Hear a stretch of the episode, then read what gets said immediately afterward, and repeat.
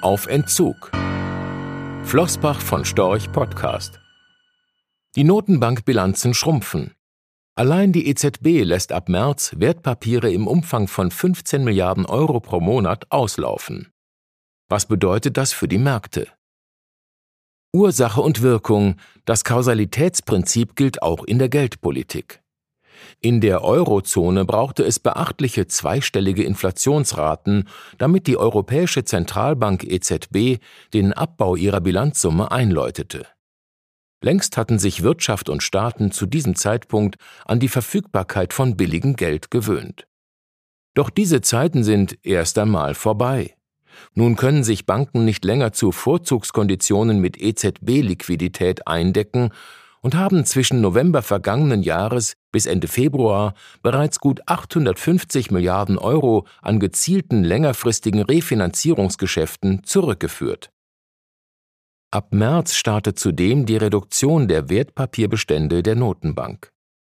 In einem ersten Schritt lässt die EZB bis Mitte des Jahres 15 Milliarden Euro pro Monat an fälligen Wertpapieren auslaufen. Das entspricht immerhin rund 50 Prozent der zu erwartenden Tilgungszahlungen. Startet jetzt die große Entziehungskur nach Jahren der ultra-expansiven Geldpolitik? Im Vergleich zur EZB haben andere Notenbanken den Abbau ihrer Wertpapierbestände schon im vergangenen Jahr forciert. Die Bank of Canada BOC stoppte bereits im April 2022 die Wiederanlage von Tilgungszahlungen auslaufender kanadischer Staatsanleihen. Da ein Großteil der von der BOC gehaltenen Staatspapiere über kurze Restlaufzeiten verfügt, dürften sich deren Staatsanleihebestände bis Mitte 2024 bereits um etwa 40 Prozent reduziert haben. Der große Nachbar, die US-Notenbank Federal Reserve Fed, lässt seine Wertpapierbestände seit Juni vergangenen Jahres auslaufen. Derzeit um bis zu 95 Milliarden US-Dollar pro Monat. In der Folge sind die gehaltenen Wertpapierbestände bis Ende Februar um insgesamt rund 500 Milliarden US-Dollar auf zuletzt knapp unter 8000 Milliarden US-Dollar gesunken. Anders als BOC und Fed setzt die Bank of England BOE sogar auf einen aktiven Abverkauf ihrer Wertpapierbestände denn in diesem Jahr laufen nur 4,7 Prozent der gehaltenen Staatsanleihen oder ein Bestand im Wert von knapp 34 Milliarden Pfund aus.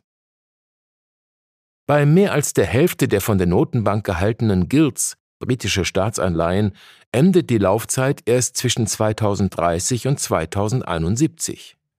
Geplant ist aber, die Bestände bis ins vierte Quartal 2023 um rund 80 Milliarden Pfund oder knapp 10 Prozent des gehaltenen Volumens zu reduzieren. Doch egal, ob ein Teil der Wertpapierbestände aktiv verkauft wird oder ein Teil der auslaufenden Wertpapiere nicht ersetzt wird. Die Geldflut der vergangenen Jahre hat sich umgekehrt.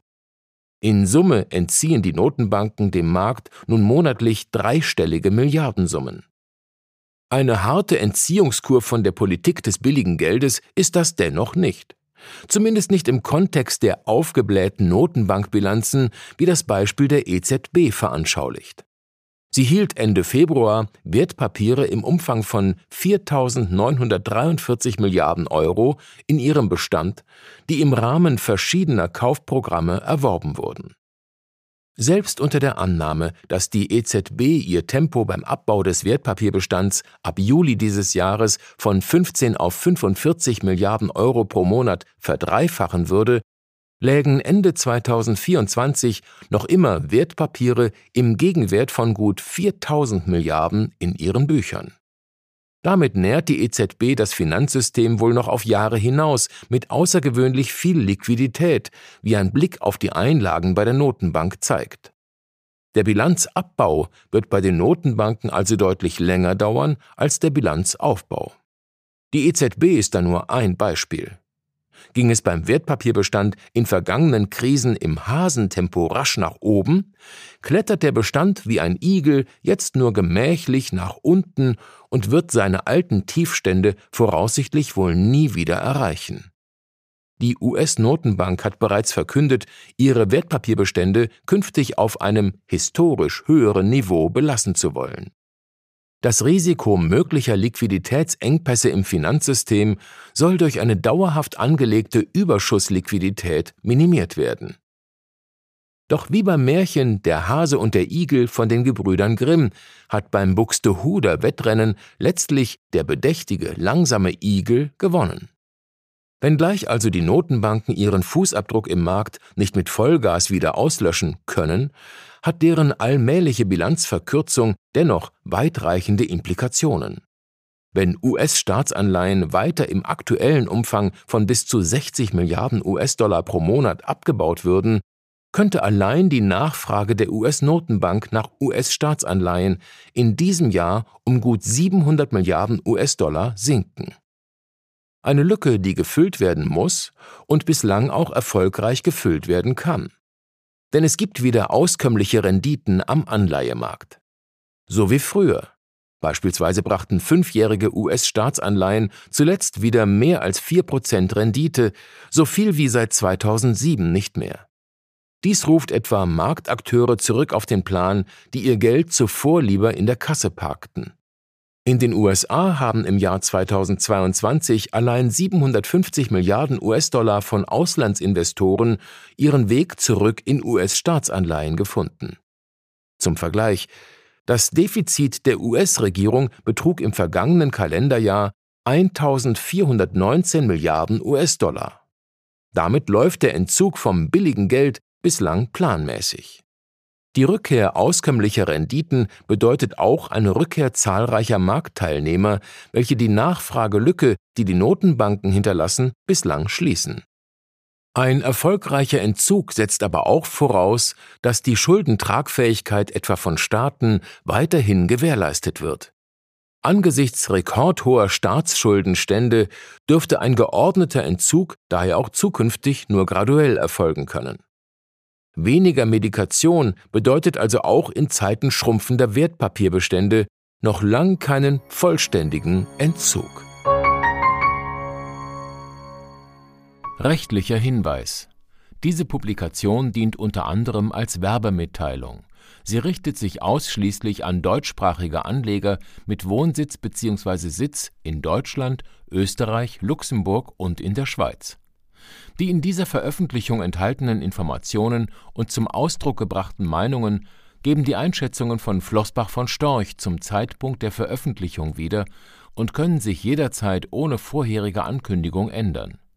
Angaben zu in die Zukunft gerichteten Aussagen spiegeln die Zukunftserwartung von Flossbach von Storch wider, können aber erheblich von den tatsächlichen Entwicklungen und Ergebnissen abweichen für die Richtigkeit und Vollständigkeit kann keine Gewähr übernommen werden. Der Wert jedes Investments kann sinken oder steigen, und Sie erhalten möglicherweise nicht den investierten Geldbetrag zurück. Mit dieser Veröffentlichung wird kein Angebot zum Verkauf, Kauf oder zur Zeichnung von Wertpapieren oder sonstigen Titeln unterbreitet. Die enthaltenen Informationen und Einschätzungen stellen keine Anlageberatung oder sonstige Empfehlung dar. Sie ersetzen unter anderem keine individuelle Anlageberatung. Angaben zu historischen Wertentwicklungen sind kein Indikator für zukünftige Wertentwicklungen.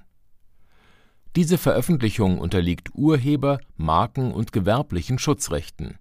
Eine Vervielfältigung, Verbreitung, Bereithaltung zum Abruf oder Online-Zugänglichmachung, Übernahme in andere Webseite der Veröffentlichung ganz oder teilweise in veränderter oder unveränderter Form ist nur nach vorheriger schriftlicher Zustimmung von Flossbach von Storch zulässig. Ein umfangreiches Glossar zu Themen und Begriffen finden Sie auf www.flossbachvonstorch.com/glossar/. Diese Veröffentlichung unterliegt Urheber-, Marken-, gewerblichen sowie wettbewerbsrechtlichen Schutzrechten Copyright 2020 Flossbach von Storch. Alle Rechte vorbehalten